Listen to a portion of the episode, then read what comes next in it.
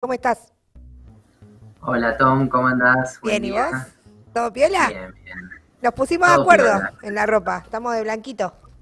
Sí, sí, sí. Y bueno, está bien, está bien. A veces hay que darle brillo al día. Bueno, tenés que, para el cierre de la columna, ir pensando con quién chaparía fuerte porque es la consigna del día de hoy. Así que te, la voy tirando, así la pensás. Pero hoy, hoy venías acá, alerta spoiler, a hablar sobre la quema de iglesias y el, relivo, y el derribo de estatuas en Canadá. ¿Qué nos vas a contar sobre eso?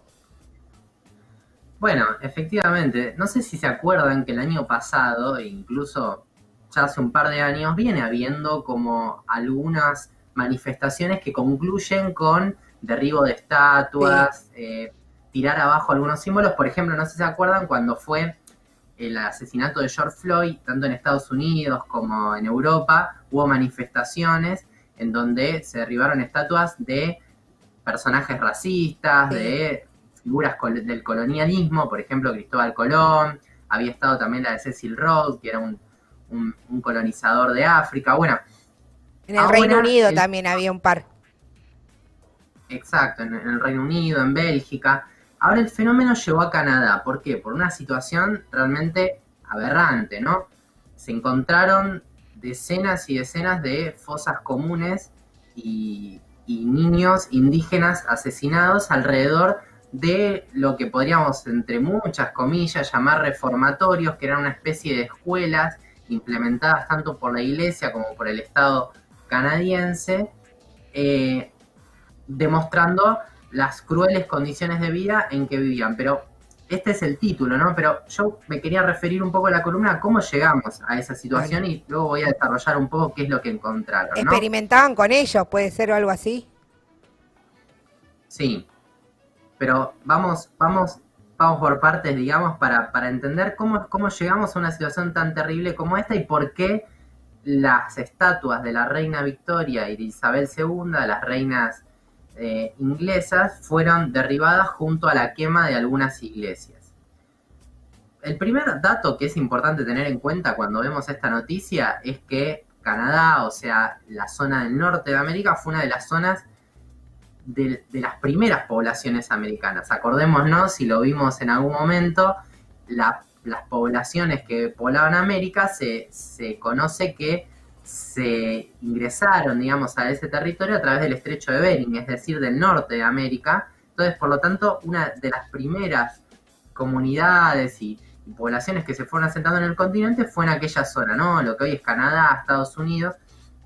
Y, por ejemplo, para que tengan una referencia, uno de los pueblos o confederación de pueblos, en realidad, referencia a esa zona en el siglo XIX eran, por ejemplo, los iroqueses, a los cuales se refiere Engels en el clásico de la familia, el origen de la familia, la propiedad privada y el Estado, ¿no? Una serie de comunidades que, al igual que la mayoría de las poblaciones originales en América, entre el siglo XV y XVI, cuando comienza la conquista, empiezan a ser asediadas por la instalación de las metrópolis en la región, es decir, sobre todo Inglaterra, Francia y España, que empiezan a hacer una disputa eh, terrible por el territorio, lo cual implica, entre otras cosas, la, digamos, expulsión de todas las comunidades de sus asentamientos originarios en pos de una política colonialista que en este caso va a consolidar Inglaterra, ¿no?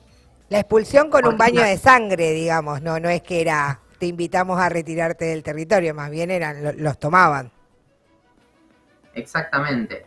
Es decir, Inglaterra eh, se, presenta como, como, la colonia triunfante, como, perdón, como la metrópolis triunfante dentro de este proceso de colonización y eh, bajo los mandatos de Isabel y luego de la reina Victoria van a eh, intentar transformar al territorio de Canadá en una zona de expoliación de recursos naturales, en una zona donde existía oro y donde buscan instaurar un, ferrocarril que atraviesa toda la región de Canadá, que servía ¿no? para conectar al territorio con la exportación de, recursos naturales, lo cual implica devastar, liquidar, asesinar a las poblaciones indígenas, pero al mismo tiempo además de, las masacres y de la fuerte resistencia a estas poblaciones, eso hay que decirlo, hubo una enorme resistencia a estas poblaciones a que eso ocurriera y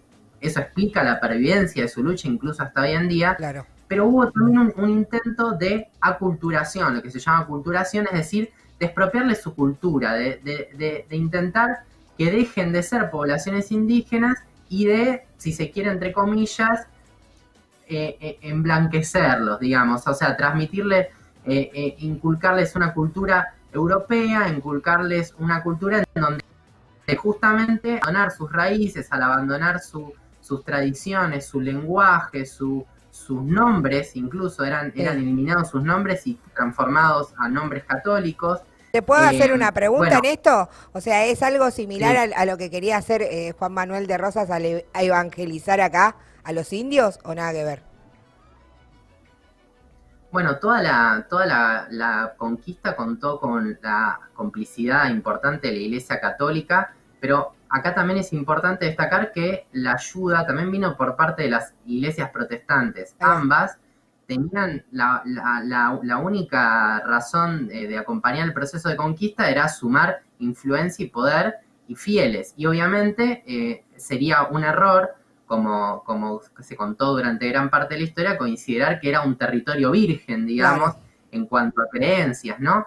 Ya los, las comunidades originarias tenían sus propias creencias, su propio idioma, y obviamente para hacerles creer o, para inculcarles la creencia de una religión católica que nada tenía que ver con su cultura, ya sea protestante, cristiana, eh, digamos, o, o, de las, o de las variables que sea, implicaba sí o sí arrancarle su cultura. Entonces, la iglesia colaboró en distintas partes. Lo vemos en Centroamérica, lo vemos en Sudamérica, lo vimos en el territorio argentino y lo mismo ocurrió en Canadá. Y justamente estas, estas escuelas que, digamos, que se fueron instaurando con la complicidad de la corona británica, por eso mucha bronca con la eh, estatua de la reina Victoria, porque, porque estas iglesias se instauraron en acuerdo con la corona británica y con el Estado en formación canadiense implicó que 150.000 niños indígenas, por lo menos de lo que se sabe, fueran separados de sus familias, efectivamente, para reeducarlos en, esta, eh, eh, digamos, educación cristiana, católica y sobre todo basada en los valores europeos que implicaba desconocer sus tradiciones y, si se quiere, anular su resistencia, su, su, su, capacidad de defender eh, sus cumbres y, su, y su territorio, asimilando la ideología del opresor, básicamente, ¿no? Bien. El, ministro en, aquel entonces decía básicamente que el objetivo era erradicar todo lo que de indígenas pudieran tener esos niños. Es decir, eh, separarlos de sus familias y transformarlos en ciudadanos canadienses. En 1886 se crea la primera de estas escuelas, pero el dato es que la última cerró en 1996, hace 20 años. Hace nada. Es decir, esta, esta cuestión terrible que estamos contando, que parece como, como si fuera de los primeros años de la conquista, en realidad hace 20 años cerró la última de estas escuelas y eso habilitó a que comenzaran las investigaciones sobre qué había ocurrido, ¿no? O sea, producto de una pelea histórica de las comunidades, se empezó a investigar y entre otras cosas se descubrieron, por ejemplo, que esas escuelas, además de todas las, las vejaciones que contábamos, abusos sexuales, psicológicos, bueno, y obviamente que concluyen con la muerte de muchos de esos niños, se, utilizaron, por ejemplo, para hacer investigaciones científicas. 1.300 indígenas durante el siglo, durante mediados del siglo XX, entre 1940 y 1950, fueron utilizados, entre ellos mil niños, para experimentos relacionados con la nutrición. Se pensaba que se podía experimentar con ellos para ver si eran más fuertes y sanos justamente para poder explotarlos más, explotar mejor a esas comunidades y además probar, por ejemplo, la cura de enfermedades o, bueno, básicamente utilizarlos como conejillos eso, eso también se daba eh, eh, con las poblaciones, eh, ponele con la población negra y también se, se, experimentaba con trabajadoras sexuales, o sea, porque era como una lógica de los laboratorios en cierto sentido, agarrarlo, eh, vacunar incluso, probar distintas vacunas como para contra la penicilina y demás, y experimentar en los cuerpos. Y ahora se descubre que esto también pasó con estos niños y particularmente lo que yo había leído vos corregime si no me equivoco, es que los dejaban sin comer muchos días a ver si ellos eran resistentes a, todo esto. Sí, exactamente. O sea, em, toda, todo este tipo de, torturas culminó de una forma que recién hoy se están empezando a, poder investigar, porque fue una historia ocultada, por eso, y les insisto, recién en 1996 cerró la última escuela, las comunidades vienen reclamando, o sea, vienen formando una comisión investigadora desde hace al menos 15 años para descubrir estos, estos, estas fosas que se sabía que existían, pero que no se podía tener acceso, porque imagínense que están todavía rodeadas por la protección estatal y de la iglesia. Entonces, recién ahora, hace un mes más o menos, se descubrieron 215 cadáveres y hace una semana otros 715, pero seguramente sigan apareciendo y obviamente eso va a permitir conocer más de esta historia, por eso la relevancia del descubrimiento, porque hasta ahora eran denuncias que se venían haciendo con, digamos, con todavía falta de pruebas o algunos datos que, no, eran, que no eran del todo concluyentes, pero efectivamente esto viene a, demoler, digamos, todas las, las, las, defensas que se venían haciendo.